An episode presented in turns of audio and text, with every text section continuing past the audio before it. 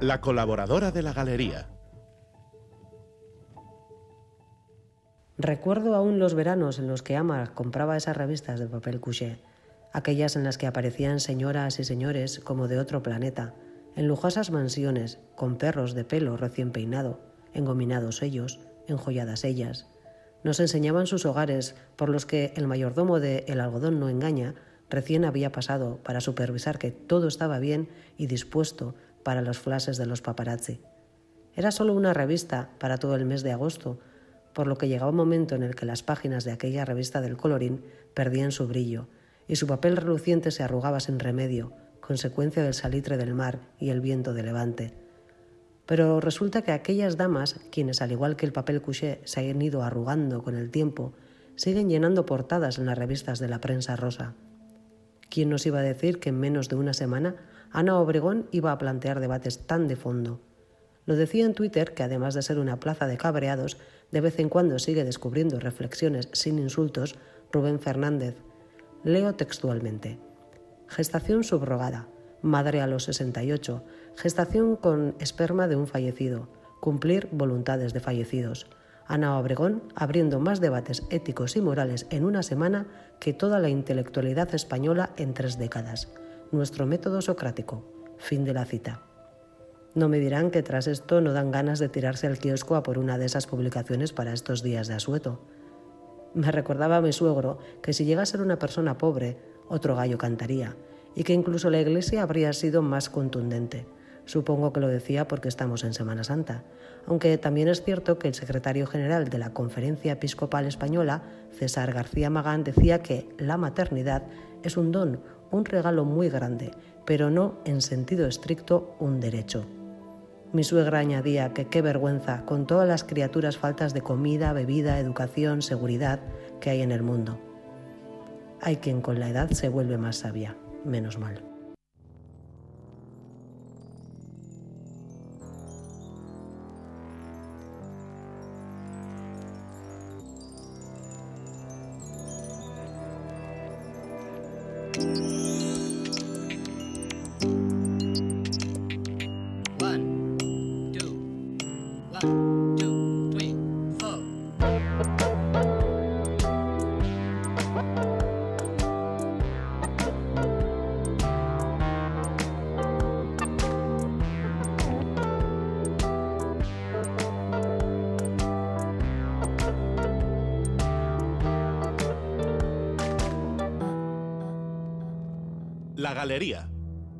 Yebra.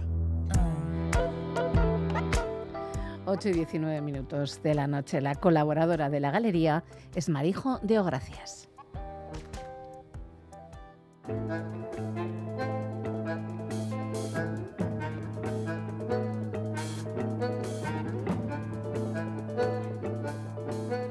Y ahora tengo que irme. Ni tengo angustia ni quiero vivir eternamente. No necesito más que esta figura intemporal y esta rama, Señor, y esta gota de sangre en un dedo. Eta orain joan egin behar dut, ez dut antziarik, ez da nahi ere betiko bizitzarik. Ez dut behar iruri denbora bako hau baino eta adar hau, jauna eta odoltanta hau, atz batean, urtanta bat aurpegian, zu ikusteko. Ez naiz tinkatzen beste zertan ez bada zuri deitzean, nire argi individualaren eta are galtzen zaitut herri honen amilaren gainean, daukadan toki labur honetan. Ez dakit zu maitatzen. No sé amarte, más ni puedo pedirte.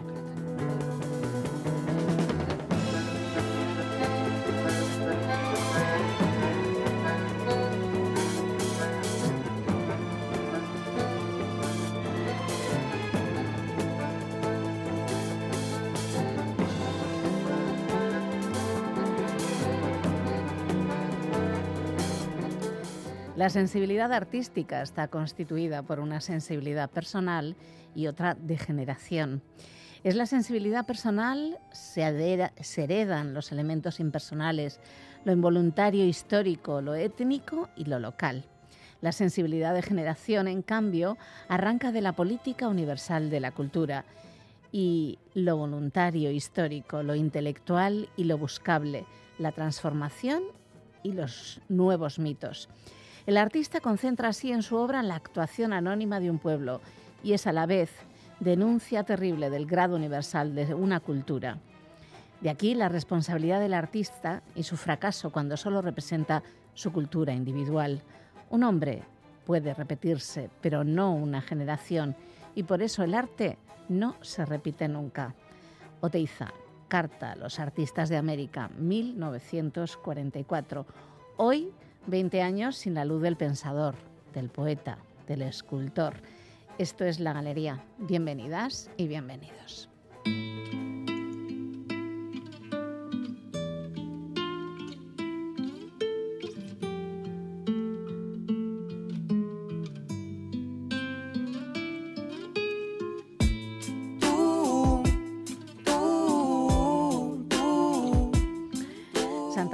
Clan, Neto Peña y Josh Bones relatan la pérdida de un ser querido. Un tema que ha servido a muchos y a muchas mexicanas en los últimos años para recordar y homenajear a las personas que han perdido. Se llama Debo Entender. Quien se ocupa hoy de la coordinación técnica es Asier Aparicio. Yo no lo puedo creer, pero debo entender que no te volveré a ver. Olvidarme de ti no voy a poder. Me pregunto ahora qué voy a hacer si te acabo de perder. Por un largo tiempo buscando una explicación, negado a la verdad, destruyendo mi corazón. ¿Qué hubiera sido de mí? ¿Qué será? Sin que haya culpable, nunca hay una razón. Así en la vida todo se tiene que terminar. Y hasta que a mí me toque ir, me vas a hacerme falta. Tengo que dejarte ir, aunque no pare de llorar. Tengo que recuperar y mantener mi calma. Seguiré mi misión y te juré que iba a hacerlo contento. Ahora entiendo que no es malo apartar un tiempo para disfrutar el momento. Te fuiste rápido y todo se hizo tan lento. Lo mejor para los dos es dejarte ir. Lo siento. Dolor se transformó, el frío por dentro quemó, rasgando el pecho, el corazón, si te sigo queriendo. Amarga y triste mi canción, una batalla por tu adiós, sencillamente se esfumó, brindo en tu recuerdo.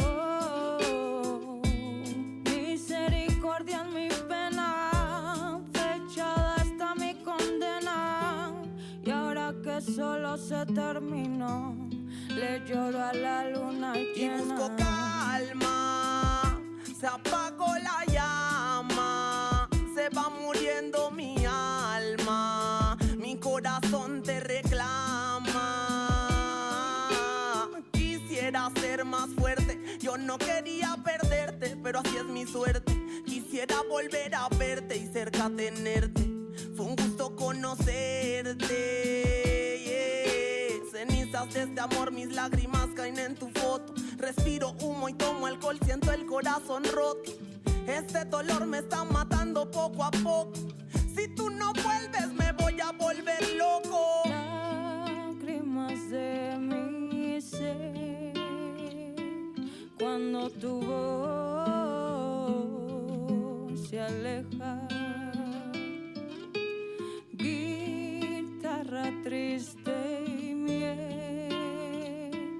que entre tus besos me dejan.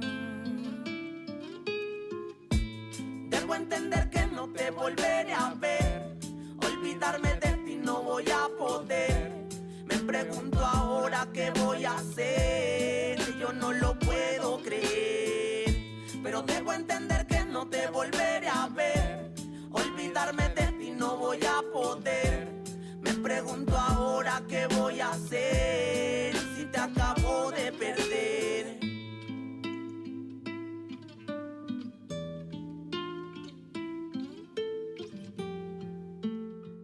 Bueno, las mujeres del sur global están eh, todas de vacaciones, pero no queríamos dejar pasar algo que ha sucedido estas semanas y que una mujer como Mariana Zaragoza, que ha vivido el trabajo con las personas migradas, nos podía aclarar lo que ha sucedido en, eh, México, en la frontera, el incendio en el que murieron en un principio 38 migrantes. Parece ser que en los últimos días han sido más las personas que murieron, que estaban en- retenidas en un centro a pocos pasos de la frontera. Mariana Zaragoza, Gabón, ¿cómo estás? Gabón, buenas noches a, todas y a todos.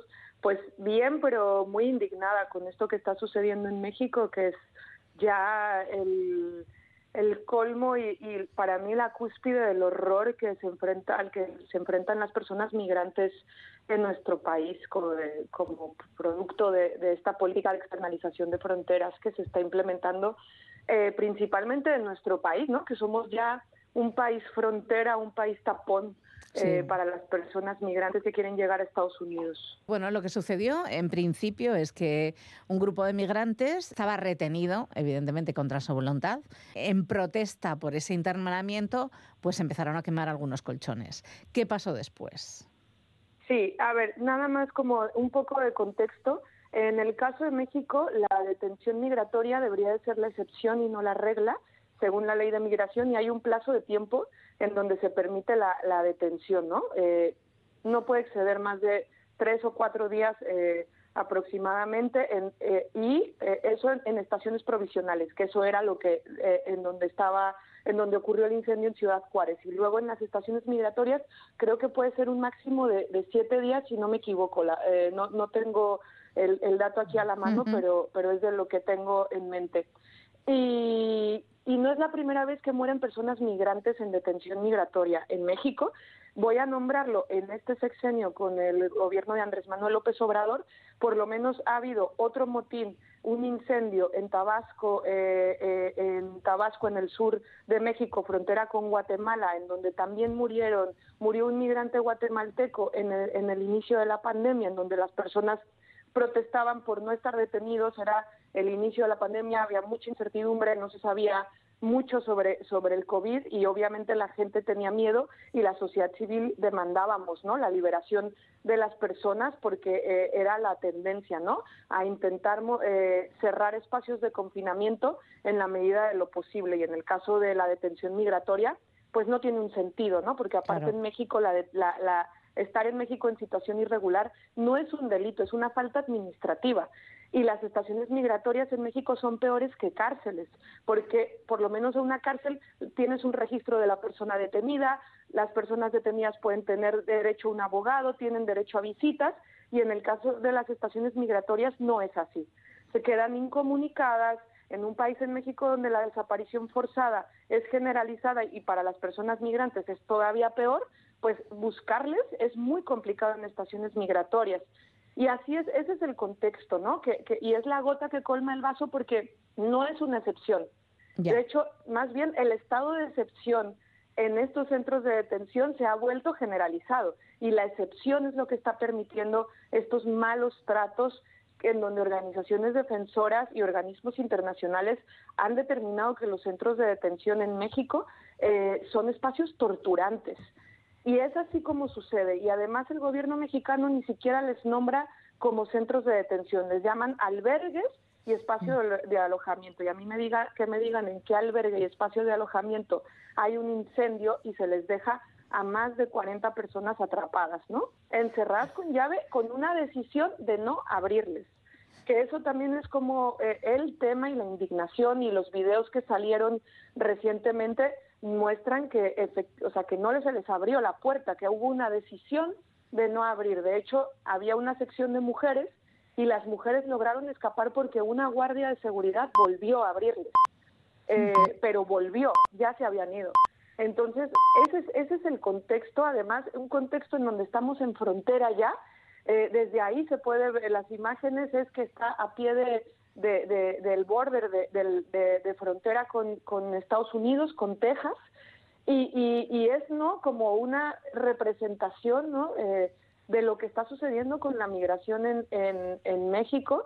Muchas personas venezolanas, muchas personas guatemaltecas, personas de, de, otros países de Centroamérica y, y de Sudamérica, personas haitianas que también están atrapadas ahí, cubanas, eh, que además están en una política en donde el gobierno mexicano tiene un acuerdo con Estados Unidos de, aceptar las devoluciones express, que son violatorias a derechos humanos y que es un acuerdo comercial que tienen, porque todo esto es un acuerdo comercial en donde siempre la moneda de cambio son las personas migrantes. Quizá es lo más eh, lamentable de todo, ¿no? Que todo esto depende de un acuerdo comercial, que es algo que también ha hecho la Unión Europea con Turquía en su momento, ¿no? Es muy parecido. Al final, el tema de la externalización de fronteras es global, ¿no? Por eso eh, personas académicas le llaman el gobierno global de las migraciones o la, la, globalización del control migratorio, que es lo que ya habíamos dicho a través de la externalización de los sistemas de asilo, pero también de la externalización de controles migratorios, ¿no?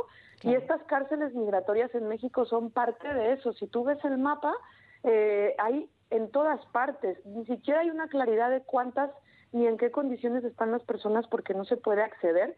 Ahora mismo con el cambio de la política de seguridad en México, están militarizadas. Por ejemplo, el, el, oficial del Instituto Nacional de Migración en Chihuahua, que es en donde el estado en donde está Ciudad Juárez, que lleva el instituto, tiene un perfil militar, es un militar retirado. Y esos son los perfiles que están tratando la migración en México. Hay ya organizaciones han, han demostrado que dentro de esta estación migratoria había personas en situación regular que tenían su tarjeta de residencia y había personas solicitantes del reconocimiento de la condición de refugiado. ¿Y qué es lo que pasa? Que, han hecho operativos migratorios por las calles de, Juárez, de Ciudad Juárez, intentando hacer una especie de limpieza, eh, higienización de las calles, y a todas estas personas, esas las que se habían llevado a la estación migratoria, ¿no?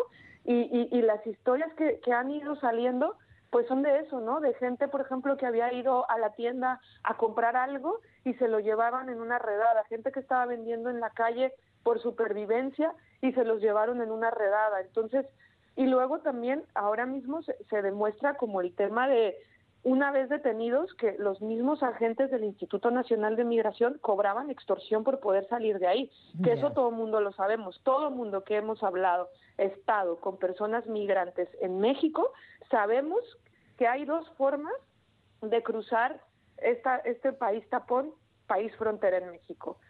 Hay dos formas, o con un traficante o, pagando o, pagando corrupción, pagándole la cuota que te pidan los agentes del Instituto Nacional de Migración. Luego están las formas autogestivas que tienen las mismas personas y las formas de resistencia y de lucha migrante. Pero bueno, en, en este gobierno, narcogobierno, que funciona entre la legalidad y la paralegalidad, esas son las formas de cruzar México y, y esas son las y este incendio justamente es la consecuencia, ¿no? Y hay una indignación muy grande eh, en, muchas personas defensoras en el país.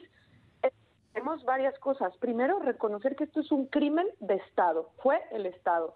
Y, y, yo creo que esta indignación va a ir en aumento y me atrevo a equipararlo con la desaparición de los 43 estudiantes, estudiantes. en Ayotzinapa, porque ese es el nivel. Este gobierno se lleva entre las manos una masacre de más de 40 migrantes en una en una estación migratoria, ¿no? Un, esto de la necropolítica en donde el gobierno de las migraciones les dejó morir, no hacer para que mueran. Eso es lo que sucede en la frontera México, la frontera vertical de México, y es lo que sucede en las fronteras externalizadas de, Europa.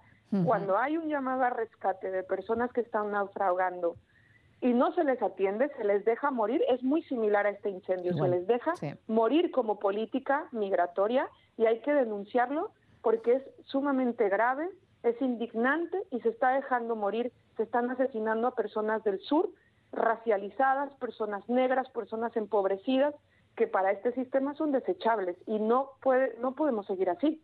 Esta indignación tiene que ser global y la sociedad civil, se está movilizando y hay mucha atención ¿no? y mucho foco a nivel global frente a esto que está sucediendo en Ciudad Juárez. Y ya nada más para cerrar, las mismas personas migrantes en Juárez se están movilizando, están exigiendo justicia y yo creo que hay que escucharlas y solidarizarnos con ese movimiento, ¿no? Sí, muchísimas gracias Mariana Zaragoza por, a pesar de estar en vacaciones, bueno, pues eh, charlar un poquito con nosotras esta tarde noche de domingo. Eh, que disfrutes de las vacaciones y nos encontramos pues a la vuelta porque hay mucho de lo que hablar, de lo que está pasando en el mundo estas semanas. Está todo muy revuelto. Muchas gracias. un abrazo. Muy revuelto. Ah, valija,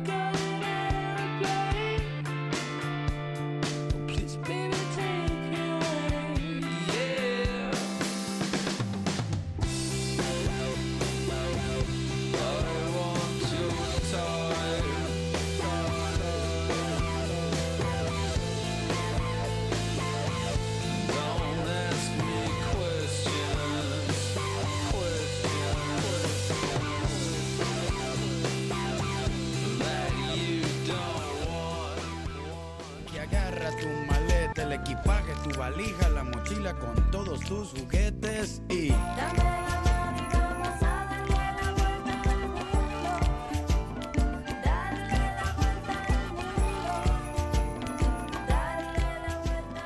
Bueno, para quienes todavía tienen una semana por delante de vacación, dicen que París en primavera muestra su mejor rostro. Un tren y en unas horas os encontraréis en la ciudad de la luz, en la ciudad del amor y estas últimas semanas pues en la ciudad de la revolución. Ahí van algunas pistas.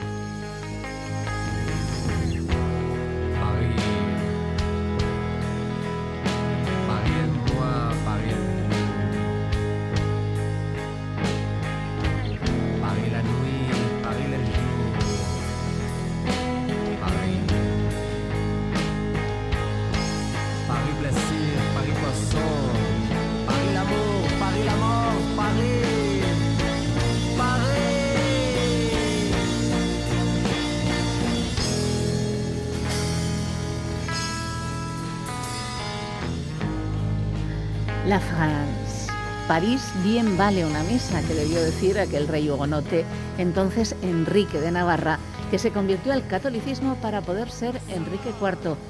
¿Y qué os cuento yo de París que no sepáis? Con París nos pasa como con muchos lugares del mundo que de tan icónicos, de tan repetidas sus imágenes en nuestras pantallas, en relatos literarios y en las innumerables fotos de escapadas de amigos, parece que nos va a sorprender muy poco. Pero París siempre sorprende, siempre juega al despiste con la visitante, por inabarcable, por vasto, por inaccesible. Cada visita a París reporta sorpresas. Una librería, un café, una pequeña tienda, el bistró o sí, la mejor pizza de Europa están a la vuelta de aquella esquina que dejaste a un lado en tu anterior visita. Así que visitemos nuevamente la ciudad. Dos cafés, porque hoy estoy existencialista le Fleur y Le Témago. Están al lado uno del otro, no es necesario ir a los dos, pero sentarte en una de sus mesas te llevará los años en el que el existencialismo era la corriente filosófica que inspiraba a la juventud rebelde de medio mundo. Caros, pero París bien vale unos euros más por un café y puedes tirarte horas leyendo sin que nadie te moleste. Un poquito de postureo para tus historias de Instagram. Un museo, imposible decidirse porque todos son impresionantes, apabullan por su tamaño y por la magnitud de la obra que atesoran, pero quizá porque está turístico, el Marmotán. El paseo es largo, pero merece la pena. Aunque si te vas de París sin mirar de frente las alas de la Victoria de Samotracia, algo te faltará para siempre. Una iglesia, la Sainte-Chapelle, los juegos de luces de las vidrieras de esta pequeña joya del gótico francés, para quienes lo pequeño también es hermoso, esta es vuestra iglesia de París. Un plato, la sopa de cebolla gratinada ideada por el chef Joël Robichon y los ravioli del Bistrot Benoit en la pirámide del Louvre. Son dos, aunque también podríamos buscar los chocolate de Patrick Royer. Tiene seis tiendas en la ciudad. La visita a la cúpula de Chagall en Ópera Garnier. La inspiración del pintor ruso se desató en este lugar mágico. Yo iría primero a la visita y luego, si sois de posibles, a alguna actuación, porque si aprovecháis el espectáculo para ver la cúpula, olvidaos, no sabréis quién o qué visteis en el escenario, no conseguiréis apartar la mirada y vuestras cervicales nunca volverán a ser las mismas. Una plaza, los Bosgos, el paseo bajo la arcada en un día de lluvia, sentarse en uno de los bancos en una mañana soleada, vale, un té también. Un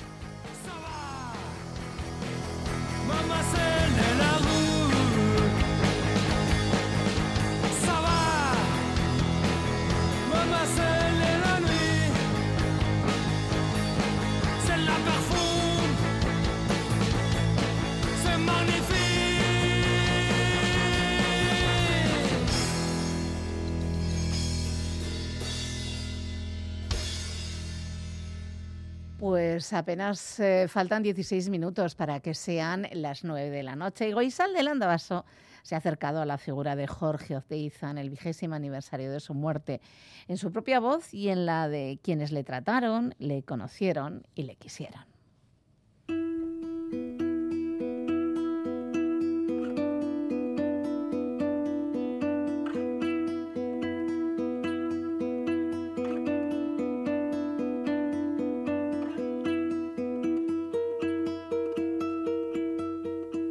Yo he sido un soñador toda la vida y he estado perdiendo toda la vida. He sido un soñador desde los primeros años. No quiero referirme por qué he sido un soñador de mi país. He buscado siempre el momento histórico de mi país, en qué podía yo estudiar para servir a mi país, en qué podía aconsejar, qué podía planear, soñar para mi país. Ahora mis fracasos son gravísimos porque no es el fracaso de un proyecto personal, un individuo que dice, tengo este propósito, me sale mal, pues he perdido yo, he perdido los amigos, el entorno inmediato, cercano, pues se ha perdido. Pero no, si yo he buscado cada momento histórico en la forma de servir a mi país, todos mis fracasos innumerables los ha perdido el país. Los ha perdido el país. Y sobre todo, cuando un país pierde algo de lo que tiene todavía, pues ha perdido algo Estoy pensando en el gran movimiento antifranquista, de la gran residencia cultural vasca, de la gran escuela vasca, que participamos todos, el sueño de un país mejor. El único que estaba fuera realmente en el exterior, haciendo su negocio y tomando posibilidades, fue realmente nuestro compañero eh, Chillida, que ahora ha aprovechado para una serie de cosas. Quiero decir que las pérdidas después de toda esta este extraordinario trabajo de años durante el franquismo, hemos perdido no lo poco que tiene el país, hemos perdido lo que el país podía llegar a ser. Perder lo que nosotros creíamos que podía ser nuestro país. Perder eso es algo tan dramático que solamente pensarlo a mí me parece, me resulta hasta peligroso. No es fácil explicar quién era Jorge Oteiza. Podríamos decir que era un escultor, un pensador, un teórico del arte, un poeta, un buscador, un artista. Podríamos hablar del concepto del vacío, de un pequeño pueblo llamado Altsusa. Podríamos hablar también de Itziar Carreño Echeandía. Podríamos incluso leer un poema de él. La muerte no existe, es un cambio de sitio. Vivo mi vida y mi muerte en pre-indoeuropeo, Vivo mi origen cazador en muro visual.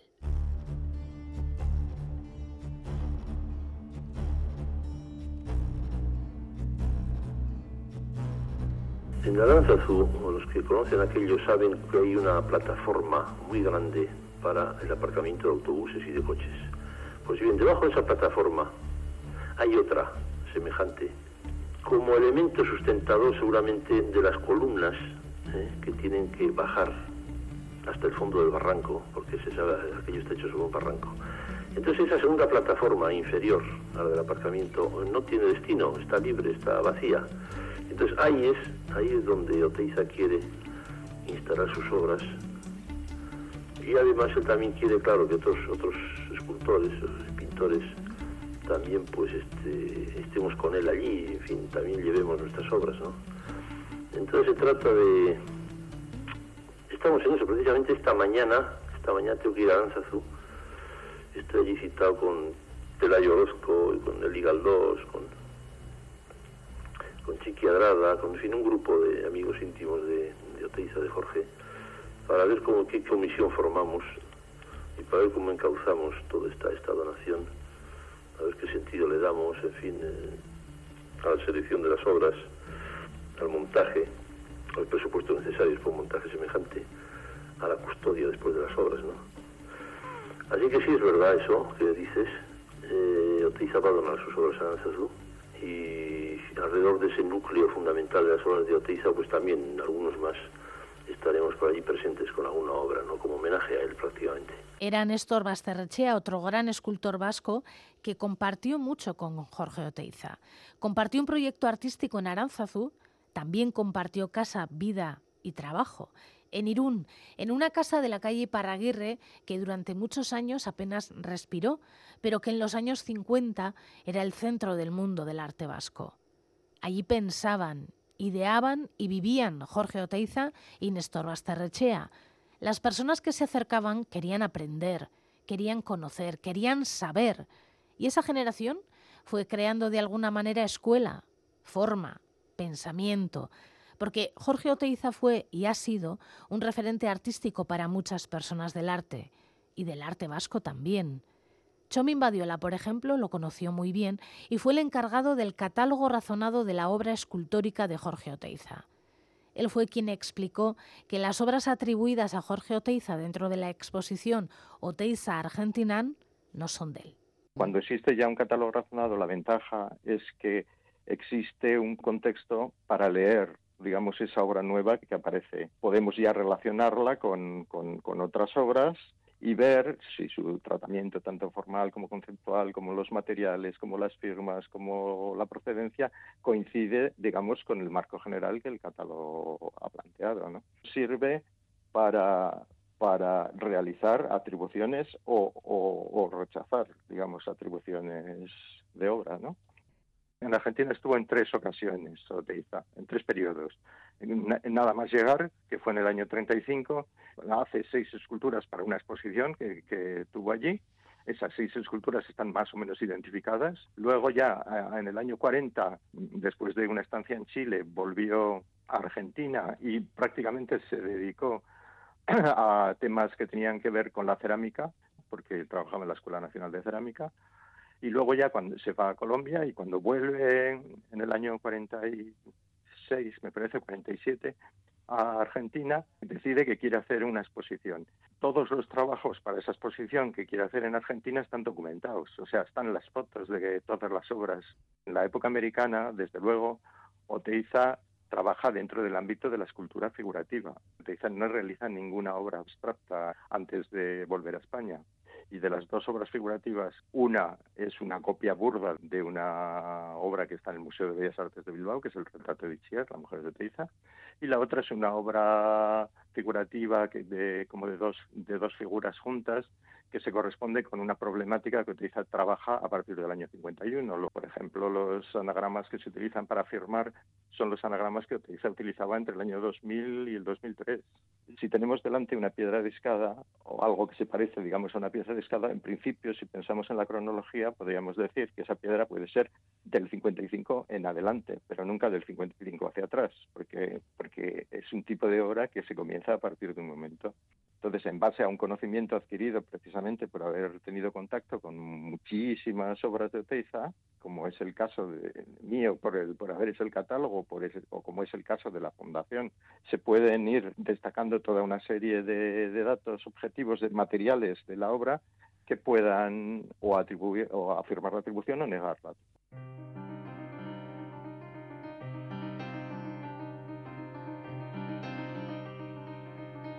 Zer ordena gero? Noiztik dago ordena biziaren gainetik?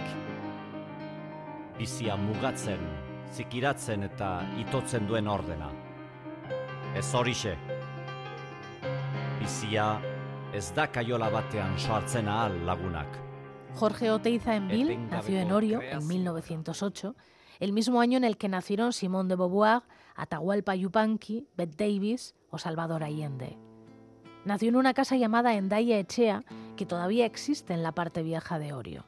Neke sustendu bere sorterria sustraiakan dituenak Neke sustendu bere lurra zuaitzak ez bada baildu eta holetan Jorge Oteiza estaba en Argentina cuando se enteró del bombardeo de Guernica, 1937.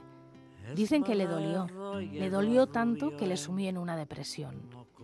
Y fue tal el agujero que solo pudo salir gracias a una mujer que conoció, Itziar Carreño Echeandía, la mujer que se convertiría en su compañera de vida. Se dice que no dibujo y parece como si yo no supiera dibujar, que abandono una escultura, pues parece que también he abandonado la escultura porque, ¿por qué? Quiero explicar esto, que es debido todo esto a una economía del lenguaje. Yo he dejado el dibujo, dibujaba bien, especie de caricatura, un dibujo abierto, pero ¿para qué servía dibujar? La imaginación, cuando se tiene, hay que aplicarla a una serie de cosas, todo lo que se precisa. Pasea la escultura. Dentro de la escultura, emplee la imaginación en encontrar unas herramientas auxiliares con el fin de experimentalmente concluir cuanto antes la escultura, porque aquí hay un error tremendo. El escultor lo que quiere es saber de escultura, aprender escultura para fabricar esculturas. A mí me sucede totalmente distinto. Yo he hecho esculturas para saber de qué trata la escultura, para ser escultor.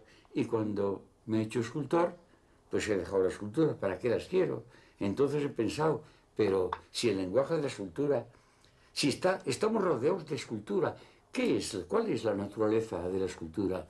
Son unos volúmenes que pueden estar vacíos, llenos, rodeados de espacio, o bien el espacio atraviesa los volúmenes, pero es un juego, una combinatoria de espacio con volúmenes. Estamos rodeados de todo esto. Luego, por medio de la educación, si sabemos algo de lo que es la escultura, estamos viendo escultura, participando en la recreación, en el redescubrimiento de la escultura, entonces la escultura que es un, que es un lenguaje, un lenguaje monstruoso casi, sordomudo, es un lenguaje el más caro y el más lento de todos los lenguajes. Y me he pasado finalmente, después de atravesar el cine, el teatro, una serie de lenguajes fabricados, he concluido últimamente en el lenguaje, en la escritura de la poesía, la escritura poética, que es el lenguaje más barato, más fácil, más feliz, donde con una basta una sola cuartilla, coloca unas palabras y espera.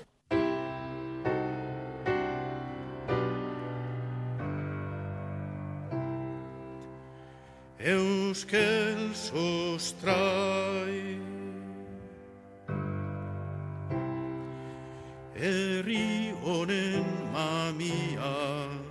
non dago Puedo ser vasco sin sentirme navarro. ¿Puede un navarro serlo sin consider- considerarse vasco? Jorge Oteiza falleció en Zarauz el 9 de abril de 2003. Pasará el tiempo, prevalecerán sus trabajos y seguirá pasando el tiempo y llegarán los flises y tendrán como testigos esos vacíos que nos costó tanto comprender.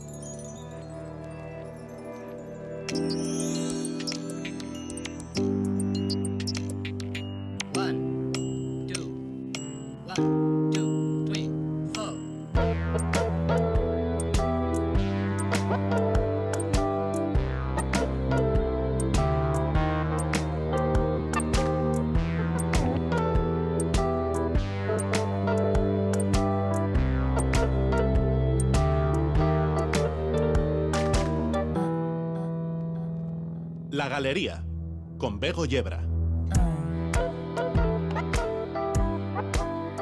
9 y 5 minutos de la noche, en la segunda hora de la galería, recuperamos una propuesta de Javier Padilla y Marta Carmona. Mal estamos.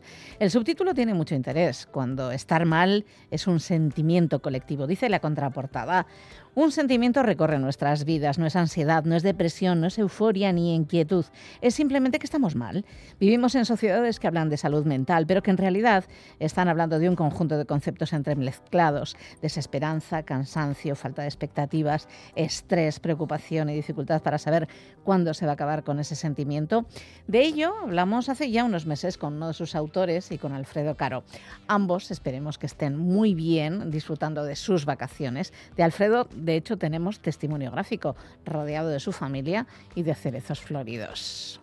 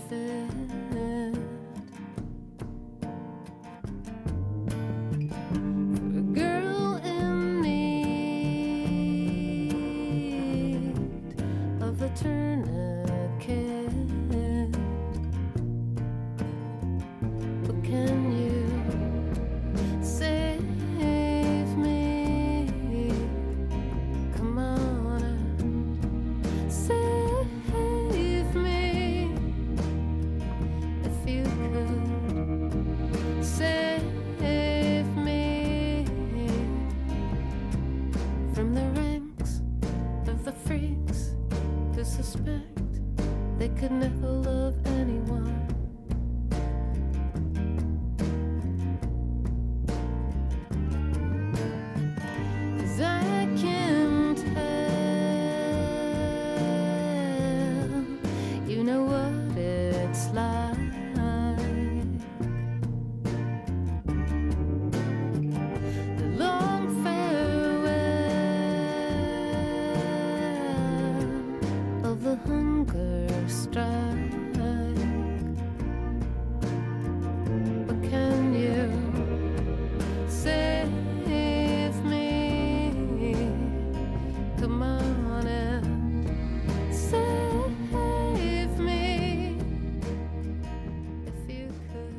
Ciencia mundana en la galería y además hoy más mundana que nunca porque tiene que ver con todos y todas nosotras. Y está aquí como cada semana, siempre que las retransmisiones deportivas lo permiten, Alfredo Caro, Gabón. Gabón, Bego. ¿Qué tal? Bien. La quincena, semanas y todo este tiempo que no nos hemos visto. Muy bien, sin mucho malestar. Sin mucho malestar. Bueno, ya está introduciendo el tema y además hoy es, bueno, hoy con fortuna porque tenemos invitado y lo tenemos en el estudio. No lo has encontrado al otro lado del mundo. No he aprovechado que estaba por aquí por Bilbao. Ah, muy bien. Bueno, pues en ese aprovechamiento vamos a hablar con... Javier Padilla. ¿Y ¿Quién es este señor? Pues Javier Padilla, ¿cómo no? O sea, súper famoso. Ah. Está- Acaba de sacar una canción. eh, acaba de sacar un, un libro Ah, bueno. junto con Marta Carmona. Eh, yo quería entrevistar a Marta realmente. Ah, vale, muy bien. Pues eh, n- pero te voy a decir bueno. una cosa. Esto no se hace delante del entrevistado. Eh, hay confianza. Sí. porque, bueno, primero quería entrevistarla a ella porque lo de siempre, que tendremos a entrevistar más a, a hombres que a mujeres y también porque, bueno, ella ha tenido menos oportunidades de, de hablar en público. Él es diputado y habla ya bastante siendo diputado Ah, bueno, en la. Asamblea de Madrid. Eh, realmente lo tenemos aquí eh, porque ya ha escrito tres libros, eh, o ha coordinado, ha participado en tres libros, en Salubrismo o Barbarie, En Aquí vamos a dejar morir, del 19, y el último del 20 es Epidemiocracia. Y eh, es miembro del colectivo Silesia. Y bueno, mm, bienvenido Javi, gracias por, eh, por estar aquí. Muchísimas gracias. Muchas gracias a vosotros. ¿Te Y parece además que es médico. Y es médico. Eso es. igual ahí- Perdón. Es médico de familia y comunidad, con formación pues, en salud pública, en gestión sanitaria, economía de la salud y algo de filosofía. Eso es. Pero me gustaría que nos dijera brevemente, eh, antes de meternos en faena, eh, qué es el colectivo Silesia. Bueno, el, el colectivo Silesia es una especie como de laboratorio de ideas que, que nos aglutina a unos cuantos profesionales de la salud, mayoritariamente médicos, eh, amigos y con inquietudes en el ámbito, en la, digamos, en la intersección entre la sociología, la política y la, y la salud, en la medicina en, en concreto, ¿no? Se llama colectivo Silesia porque fue en Alta Silesia donde Rudolf Virchow fue a, a abordar un brote de tifus y se dio cuenta de que ese brote no se solucionaba con medidas microbiológicas, sino que había que actuar en el ámbito de la política. ¿no? Y entonces fue como, digamos, la, la epifanía eh, a partir de la cual surgió la, la epidemiología moderna. Ah. Epidemiología, pandemia, desde mm, creo que en los últimos años, y lo hablábamos antes de entrar, eh, es como que la cuestión de la salud mental y el sufrimiento psíquico se está, no sé si poniendo de moda, pero se está hablando muchísimo de ello. Eh, sin embargo, se están metiendo en un saco muchos conceptos que son diversos. Entonces, han escrito un libro eh, que se llama Malestamos, eh, está por la cuarta edición, si no me equivoco. Está, se está vendiendo muy bien, es cortito, 100 páginas, fácil de leer y que nos dan muchísimas ideas y está planteando unas reflexiones muy interesantes. Eh, ahora se le está acusando a toda una generación de ser la generación de cristal y seguramente de manera eh, injusta y hablaremos. Eh, y es la generación que, que- que viva por primera vez peor que sus padres, eh, que ha vivido dos crisis mundiales, la del 2008 y la de la COVID y la crisis que, eh, climática, a la que siempre le dicen ahora no toca actuar. Eh, dicen en el libro, nos habían prometido un futuro de casa y coche, pero resultó que lo importante fueron la seguridad y la estabilidad. ¿no? Otro dato del libro que saco es en 2020 hubo un récord de suicidios en el Estado español del 3.941 suicidios consumados. Eh, y en la introducción a Mal Estamos, eh, Marta Carmona y Javier eh, escriben eh, pues eh, sobre esta cuestión de qué es Mal Estamos, ¿no? Bueno, yo creo que mm, por un lado hay que, hay que ser cuidadoso en la delimitación de, la- de las cosas, ¿no? El, no creo que sería injusto hablar como si hubiera unos trastornos mentales de verdad y luego un malestar difuso, ¿no? El, sí que es cierto que durante muchos años, antes de que hablar de salud mental fuera algo mainstream y que estuviera en el centro del debate político y del debate mediático, ya había una gente que estaba hablando del sufrimiento psíquico y estaba haciéndolo en primera persona, ¿no? Esos colectivos que en su momento se llamaban colectivos de la antipsiquiatría y que después, pues digamos, a- tienen unos herederos actuales que son lo que se denomina los colectivos en primera persona, Sí. hicieron un trabajo tremendo en la visibilización y en la des- desestigmatización de ciertas cosas y lo que ocurre es que ahora de repente se ha puesto una especie de debate sobre la salud mental en la cual en el cual ellos no están. Ellos, ellos de repente, nadie, nadie pregunta a los que escuchan voces, nadie pregunta a los que tienen diagnóstico de trastorno mental, mental grave. ¿no? Eso ha hecho que de repente parezca que hablar de salud mental es hablar de lo que se denominan trastornos mentales comunes, ¿no? Sí. Pues la ansiedad, la depresión, pero no de aquello que se denomina como trastorno mental grave. Nosotros cuando eh, nos ponemos a escribir el libro, uno de nuestros objetivos es intentar enriquecer el, el ámbito léxico y semántico eh, con términos para hablar de esta parte de malestar que parece que está copando el debate sobre salud mental, pero que en realidad no debería estar haciéndose con términos clínicos. Claro. O sea, el- los, ma- los manuales de diagnóstico no tienen la capacidad de abordar todo el sentimiento humano. afortunadamente. Afortunadamente, Y sí. entonces, para eso necesitamos otras palabras. Y creemos que el malestar lo que aborda es justo como eso que está en el punto de unión entre mirar hacia el futuro y pensar que tus padres han tenido una vida mejor que la tuya, mirar al presente y pensar que el presente, por un lado, está agotado porque no te da como posibilidades para pensar en otro presente posible, pero además es agotador porque a cualquiera que le preguntes te va a decir que está cansado, que está agotado, que está fatigado. Y luego además esa sensación de que el futuro solamente puede ser pensado como una especie de reedi- reedición defectuosa del presente. Entonces, en ese lugar encuentra este malestar que además... es generalizado. además. Sí, si es que a cualquiera que le preguntemos por la calle nos va a decir que sabe a qué nos estamos refiriendo, Sí. aunque no lo sepa definir a lo mejor, pero que se ve interpelado. Lo que ocurre es que, y esto sí que es algo que resaltamos en el libro, ese malestar todo el mundo lo referencia en algo biográfico suyo. O sea, Claro. eh, es una cosa que dice, no, esto es algo que me está pasando a mí singularmente y que está relacionado con una movida que he tenido en el trabajo, con una conflictividad relacionada con la familia, con que resulta que no puedo llegar a fin de mes, con que la vivienda me van a desahuciar. Pero sin embargo, le preguntas a otra persona y también siente que le pasa lo mismo y ligado sí. a su biografía. Así que es algo colectivo, claramente. Pero también, por otro lado, se, se habla muchísimo más que antes de la psicoterapia. En, en relación con lo que es la, la psicoterapia, bueno, siem- siempre hacemos este primer como disclaimer, como este primer aviso, ¿no? Es decir, es cierto que hace falta facilitar el acceso a terapia, hace falta incrementar el número de profesionales y además incrementarlo muy probablemente en las categorías de las que menos se habla, ¿no? Eh, sea, por supuesto, sí que psicólogos y psicólogas, pero también en el ámbito de, la- de las enfermeras de salud mental, de las trabajadoras sociales en el ámbito de la salud mental, es fundamental.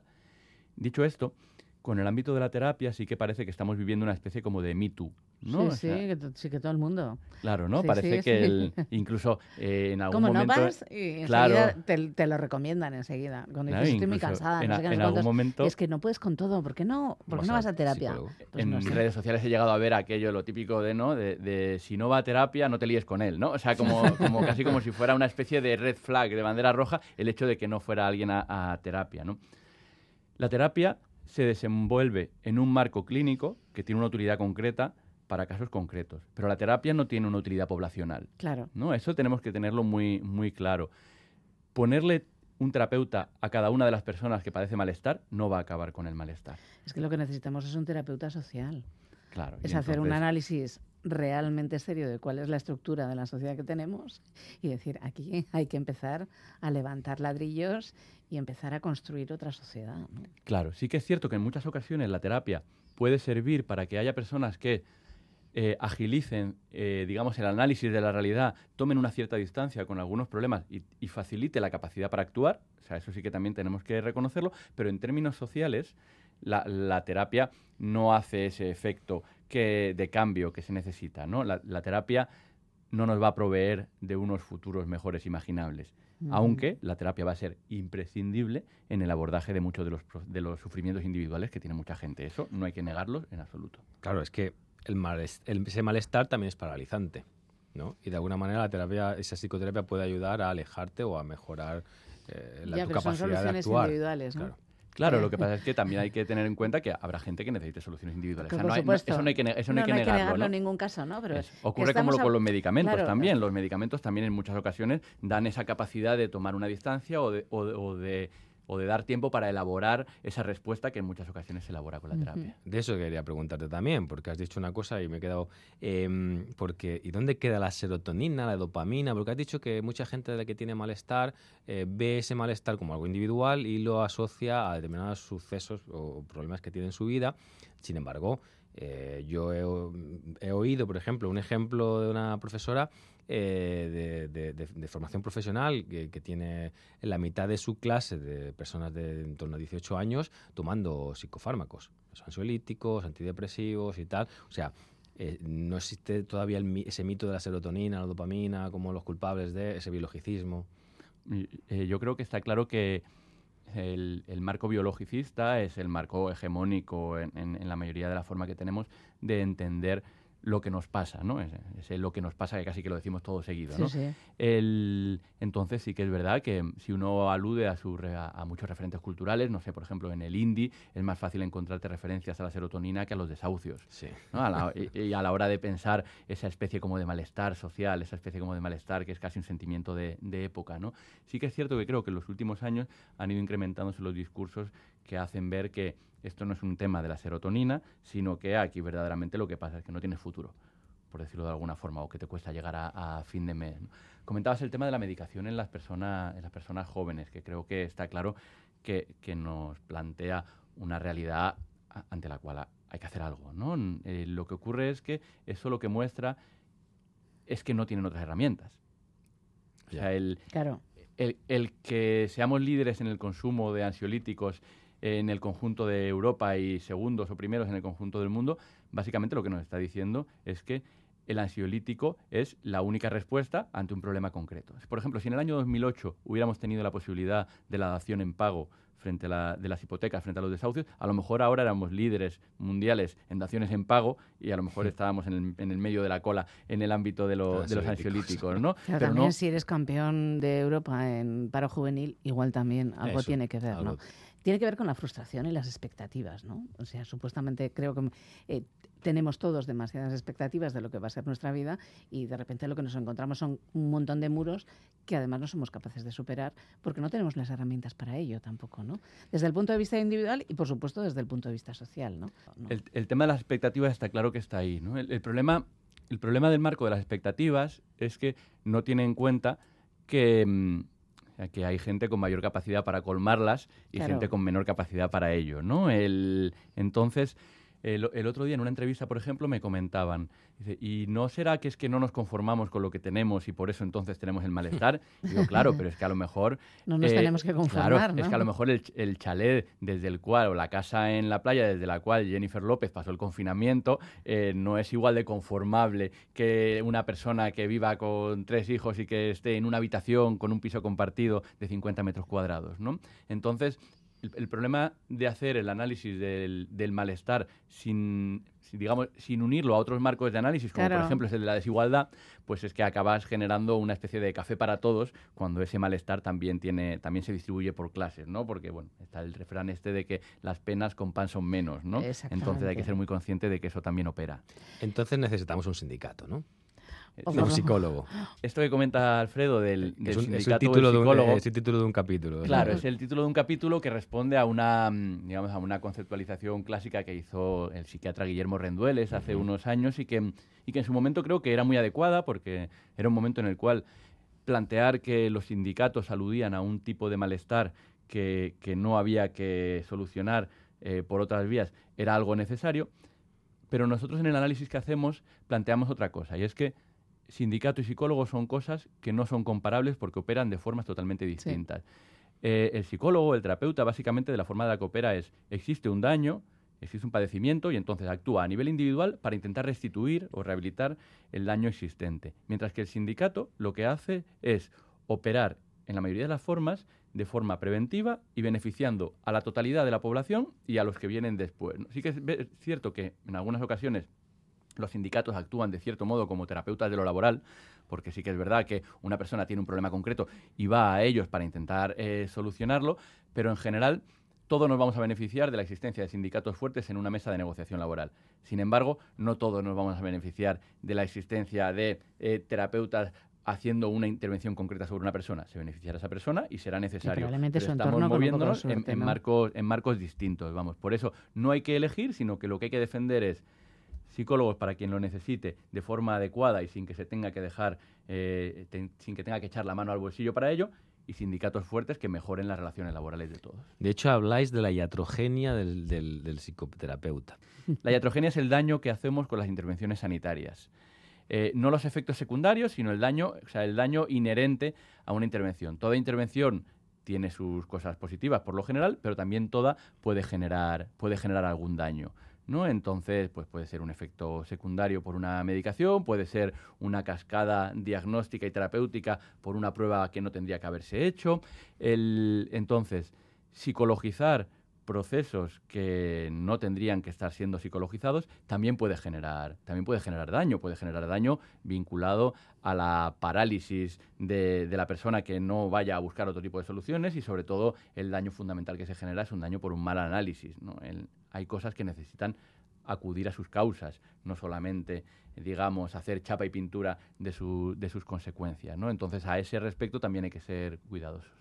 Sí, de hecho habláis que en, algún, en muchas ocasiones el terapeuta la terapeuta tendría que decir no, no te trato, ¿no? Intervención no terapéutica, ¿no? Sí, la, el, sí el, la, digamos, la decisión de no intervención es, es, una cosa que se maneja mucho en el ámbito de la, de la psicoterapia y que básicamente es, es también una intervención, ¿no? Paradójicamente, pero es decir, creo que estos son los límites de lo que yo puedo hacer verdaderamente tenemos que redirigirte hacia otro lugar donde vayas a poder hacer una intervención más clara, ¿no? yo, por ejemplo, en la consulta del centro de salud es algo que se ve muy frecuente con la conflictividad laboral. O sea, yo, yo, nunca le voy a cerrar la puerta a un paciente, pero sí que le voy a decir, voy a acompañarte para intentar redirigir esto hacia el lugar donde se va a resolver, porque creo que ahora mismo, con las herramientas que el sistema sanitario puede proveerte, no vas a encontrar una solución. Que es lógico que la gente vaya a ese lugar porque es la única puerta que siempre está abierta dentro de los sistemas de protección social, que es que tenemos una organización de sistemas de protección social en la cual el sistema sanitario es la puerta abierta para todo el mundo, o para casi todo el mundo, pero para más gente, y los demás no, ¿no? Entonces, bueno, creo que el sistema sanitario y los profesionales sanitarios sí que necesitamos de una especie como de, de humildad de intervención en la cual sepamos poner límites para saber que no hay que llegar a todos los lugares. Este libro no es un, solo un libro de diagnóstico, es un libro también de propuestas de soluciones. ¿no? Uh -huh. Y además me gusta mucho, y por eso entra dentro de la sección Ciencia Mundana, porque a esas soluciones le, le, asocian literatura científica o estudios sobre, ¿no? Entonces quiero que, lo que nos queda un poco, nos hables de esas alternativas, de, de eso, qué es eso que habláis de vivir mejor, eh, qué alternativas, del qué propuestas vivir. de buen vivir. Yo creo que va por ahí, ¿no? Hemos hablado en más de una ocasión en la Claro. galería del buen vivir. Claro, elegir el título de Malestamos no es, no es casual, ¿no? Mientras que, por ejemplo, la enfermedad se, se refleja en un, en un absoluto de salud, el malestar, ¿en qué se refleja, no? Está el concepto de bienestar, que a nosotros no nos gusta porque suena muy a socialdemocracia sueca de los años 80, y entonces, a ese respecto, sí que preferíamos referenciarnos en algo, en un ideal que sea como más aspiracional, como es el del buen vivir, ¿no? El buen Mm. vivir, además, que además de ser como la gran pregunta filosófica de toda la historia, ¿no? ¿Qué, qué representa ese buen, ese buen vivir? Nosotros eh, creemos que no, o sea, no existe un buen vivir universal, y es muy dependiente de diferentes elementos culturales, etcétera, etcétera, pero sí que queríamos referenciar en cuatro aspectos sobre los cuales hay mucha evidencia científica disponible de que mejoran el sufrimiento psíquico de una sociedad. Si nos preguntas, ¿cuál es la medida más importante para mejorar, para disminuir la carga de sufrimiento psíquico de una sociedad? Diríamos que la gente pueda llegar a fin de mes. Y de eso hay muchísima evidencia disponible. ¿no? Desde el- de todo lo que va, desde el ingreso mínimo vital hasta la renta básica universal, avanzar en esa línea es avanzar en políticas que benefician la disminución del sufrimiento psíquico de la gente. Pero también, si hablamos de que vivir en comunidad y, y, digamos, colectivizar el malestar también disminuye ese sufrimiento psíquico, hay que hacer que las sociedades tengan lugares donde colectivizar eso, ¿no? Entonces hablamos de lo que se denominan las infraestructuras sociales, que las sociedades tengan escuelas infantiles, parques, mercados, eh, bibliotecas, centros de mayores, centros sociales. Eso hace que, queramos o no, hay una parte de la vida que la tengamos que hacer con otra gente. Y es, es que además eso es queramos o no. Entonces eso también facilita que el, que el sufrimiento psíquico eh, de la sociedad disminuya. El tercer aspecto del que hablamos, y eso creo que es clave de cara a, a los jóvenes y el futuro, es lo relacionado con el arraigo. Ah, sea, fundamental. Nadie genera vínculos comunitarios si piensa que a los tres años le van a subir un 50% el alquiler y se va a tener que ir. Es necesario y es, es verdaderamente una condición sine qua non la de poder arraigarse en un lugar si uno quiere. Está claro que hay que arraigarse en algunas circunstancias también puede ser algo que uno no quiere y de lo que poder Sí, huir, ¿eh? de acuerdo. Pero tener la libertad para arraigarse es algo, es algo fundamental, ¿no? Era Simone Weil la que decía que el arraigo era una de las condiciones humanas más importantes y a las que menos atención se le prestaba.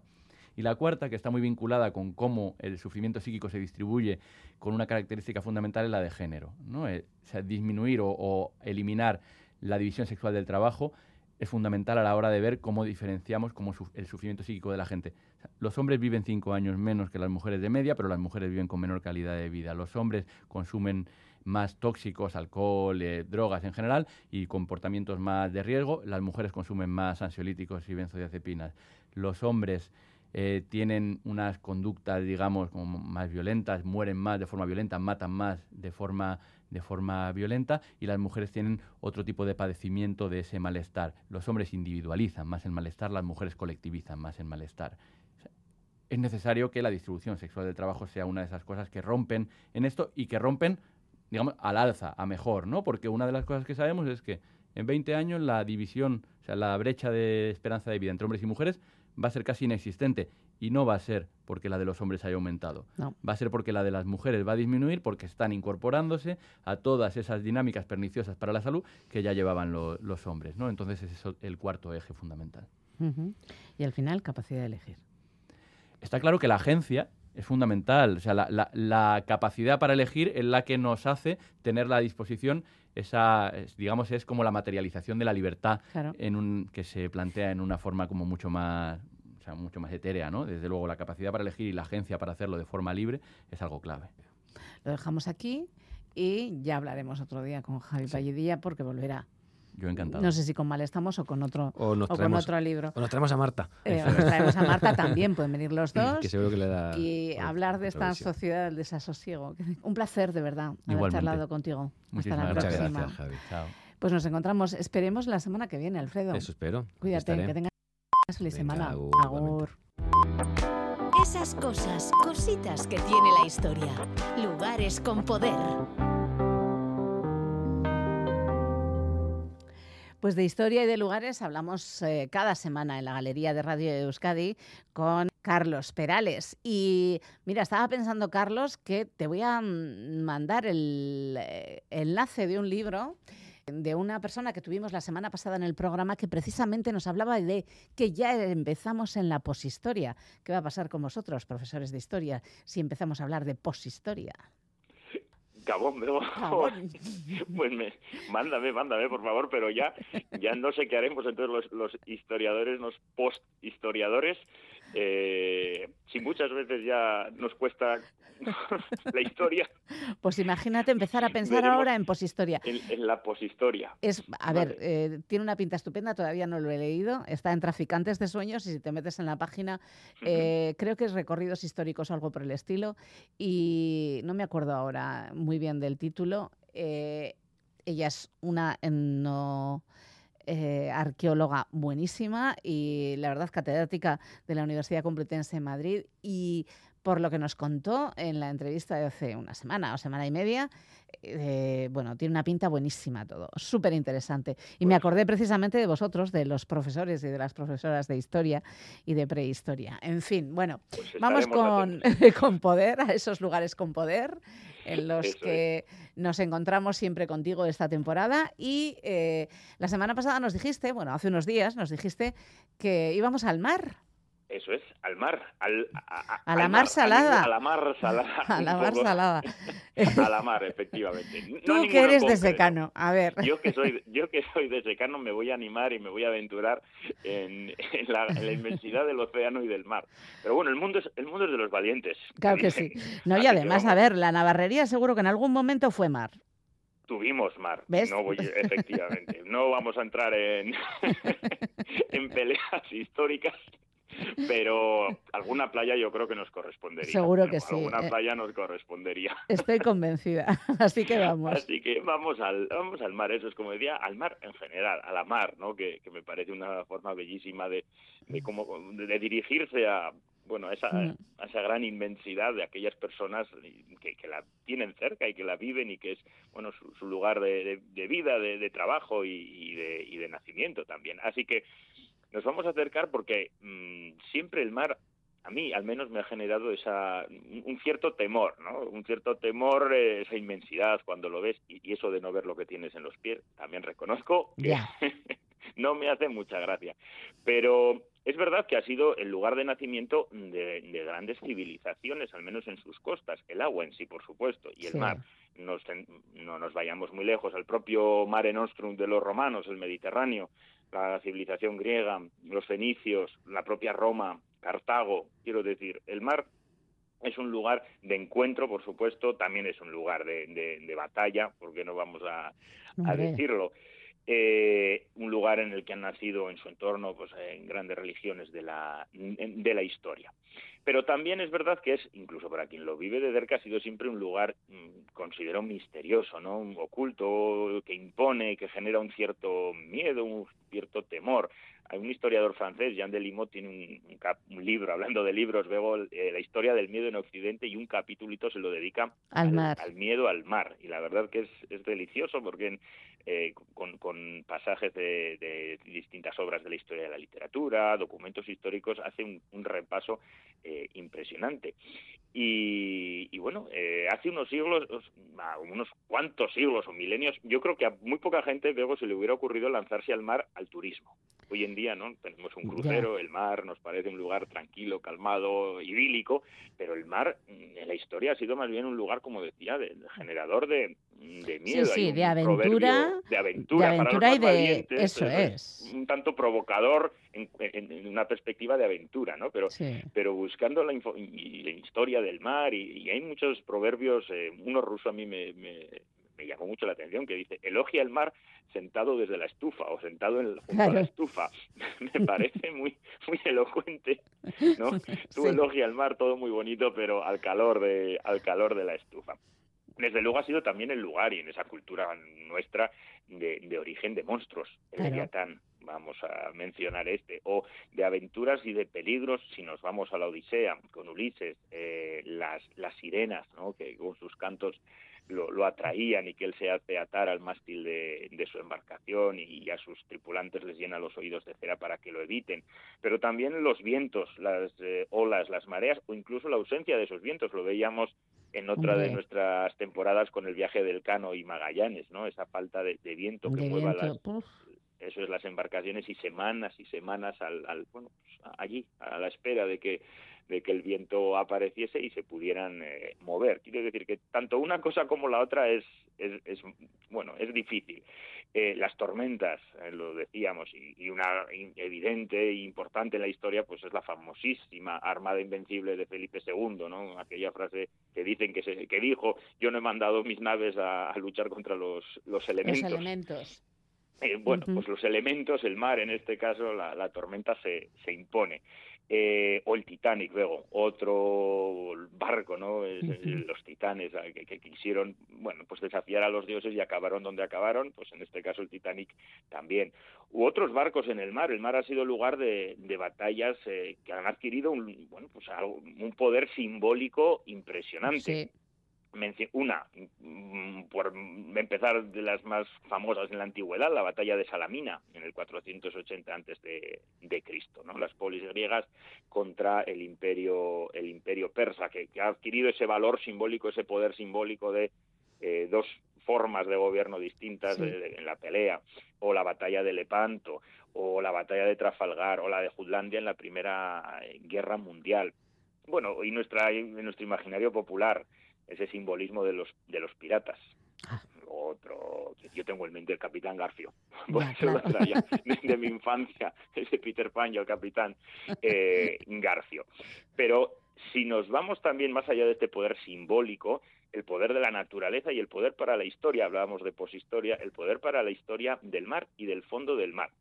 Uh -huh. ¿Y por qué digo esto? Bueno, es famosísimo y mucha gente quizás conozca eh, es una realidad, hay muchísimos barcos hundidos sí. en, el, en, el, fondo del mar. Quizás uno de los casos más oídos por, por todo lo que trascendió fue el de el Mercedes, Nuestra Señora de las Mercedes, recordaréis, sí. eh, pues aquel expolio, aquel de esas empresas no privadas que se dedican a la, a la, a la búsqueda de tesoros. búsqueda del tesoro, eso es la búsqueda del tesoro y luego el, el aprovechamiento del, del mismo. Bueno, este fue un caso muy sonado, es un barco que se hunde en 1804, pero hay muchísimos más a lo largo de, de la historia.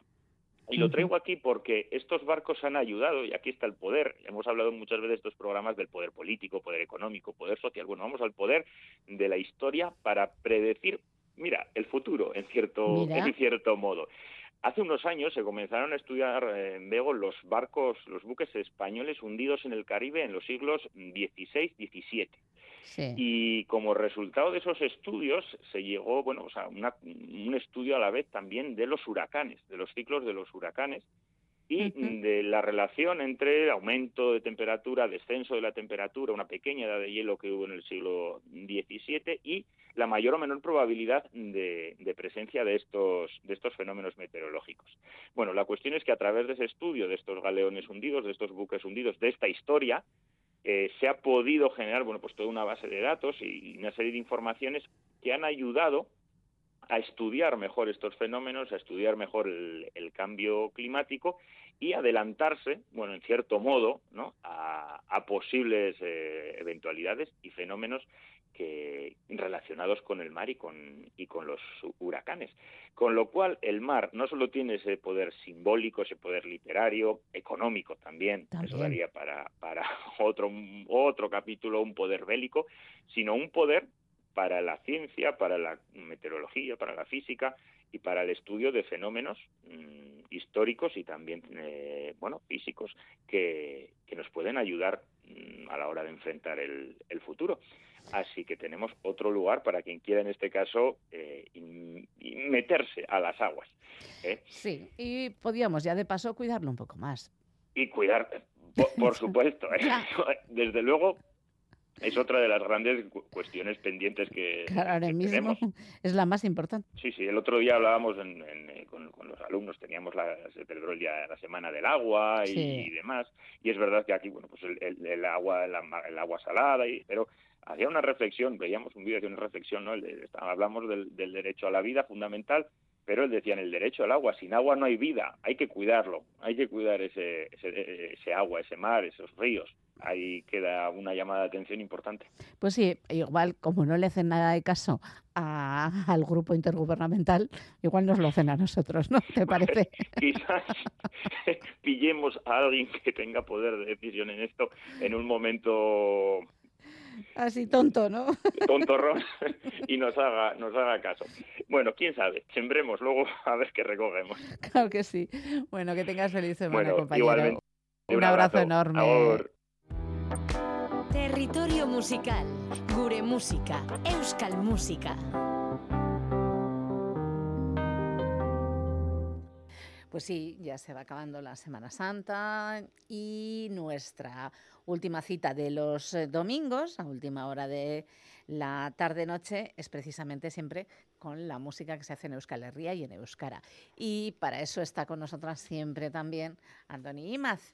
Y me quedé yo con la cosa de preguntarle la semana pasada a Andoni Imaz qué se llevaba él en su playlist particular para escuchar durante sus vacaciones y durante su tiempo de ocio. Si escuchaba lo mismo que tenía que escuchar, bueno, pues en su tiempo de trabajo. Andoni Imaz, Gabón.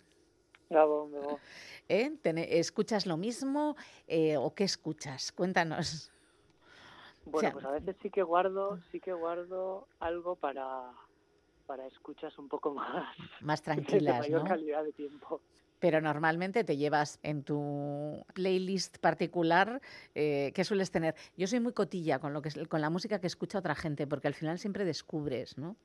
Descubres a alguien del que no habías oído hablar jamás y que de repente vuelves, como en la adolescencia, a escuchar una y otra vez porque dices, pero ¿dónde había estado escondido esto que yo no lo había visto, no?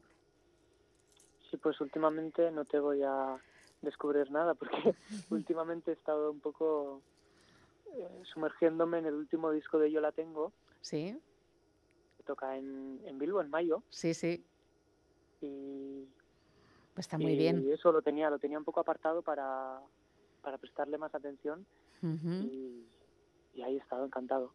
Ya, yo estoy, bueno, doliente porque han cancelado el concierto de Stromae. Stromae ha cancelado parte de la gira durante todo el mes de Ah. abril y todo el mes de mayo. Y el último concierto que han cancelado es para el que yo tenía entradas en Lyon. Así que no sé yo si voy a escuchar hasta, igual lo dejo una temporada porque los estaba escuchando además como en loop. Eh, cosas que pasan, y van dos. Pero bueno, es verdad que viene mucha música y viene mucha música interesante. Bueno, vamos a lo nuestro, a las novedades que llegan al portal Badoc de, de Berría y que, bueno, escucha el consumo placer, aunque por trabajo, Andoni. Una Eh, cosa no quita la otra. Por eso, eso es bueno, es poder escuchar música es una de esas cosas buenas que tiene nuestro trabajo. Vale, y empezamos con quiénes. Empezamos con Eraul. Eraul, un grupo creado por Asier Beramendi, Sí, con bueno con influencias de, de blues, de, de rock, de folk, ha sido un grupo con una trayectoria bastante intermitente. Publicaron eh, primero un disco corto, después un largo hace ya unos años y ahora tras un parón largo publicarán un disco en otoño ya con, con un grupo nuevo de, de colaboradores alrededor siempre de, de Asier y de momento han sacado un adelanto de ese disco y la canción ese adelanto se llama Attic Vera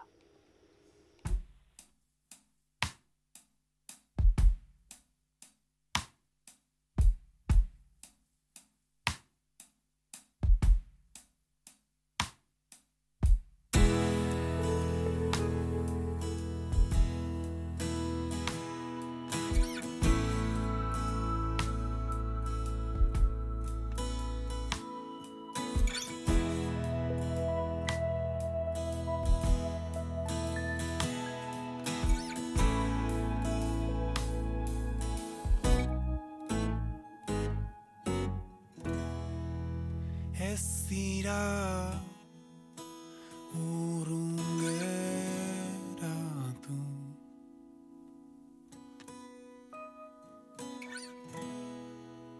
Ametsik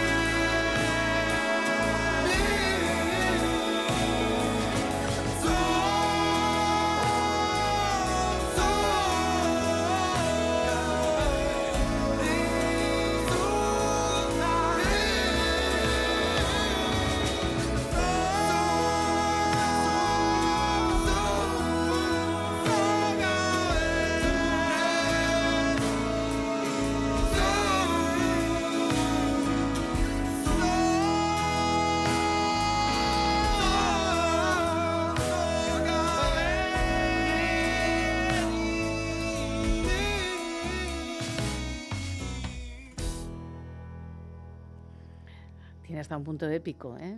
Vamos.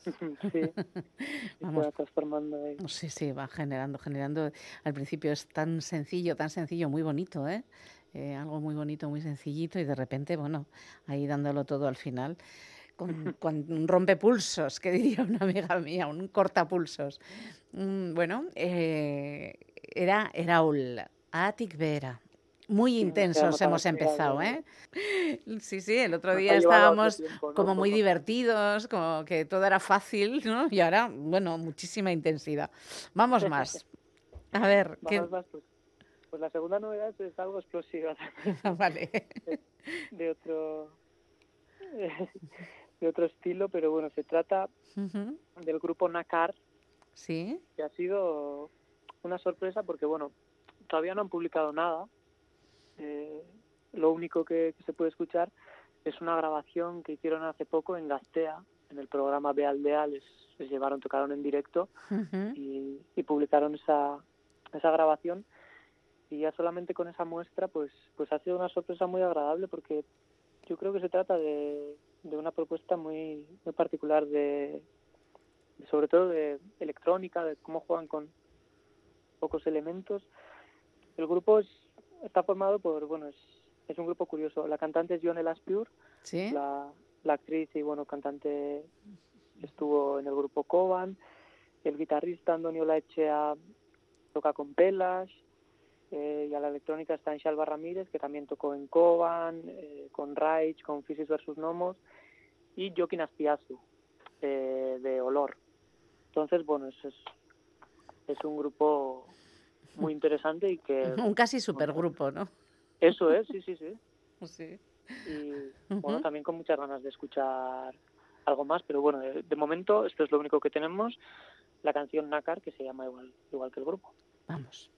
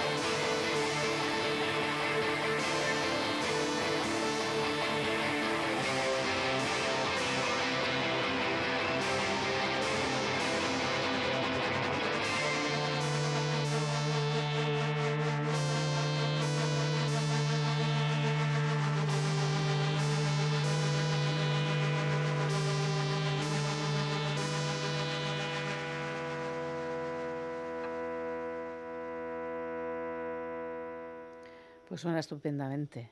Suena estupendamente y además mucho trabajo de producción. Aquí, aquí las cosas no han salido así. Quedamos un rato y lo pensamos, ¿no? Que es una sesión en directo también. que Claro, está- es que eso estoy Está muy pensando. grabado, pero habrá que escuchar esto en un estudio Eh, con más capas de, Buah, de, de producción y tiene que ser algo tiene que ser algo brutal. brutal. Sí. Bueno, ya, que lo queremos ya en, en formato estudio. queremos esa versión ya. Nácar y el. Eso, un supergrupo. Y el tema, bueno, pues de presentación perfecto. Y con esto nos vamos, pero nos vamos siempre con un clásico. Y el clásico de hoy es muy clásico. El clásico es OK Corral. Ok, Corral, bien, perfecto. y además, ¿qué canción? Pues la canción Baserri con Escatilla, que es su, de su primer disco, bueno, pues eso, un clásico. Pues eso, un clasicazo. Anthony Maz, nos encontramos la próxima semana. Que disfrutes. Agur. Agur, Ondo izan. Y a todos y a todas, pues también nos encontramos mañana a partir de las ocho y cuarto de la tarde en esta galería de Semana Santa que está durando, bueno, Semana Santa y empezamos también Semana de Pascua. Agur, amigos y amigas. Nola egiten dute amodioa Baserriko neskatilak Berotasun asko daukate gorputzean Neskatila jarraitu behar dira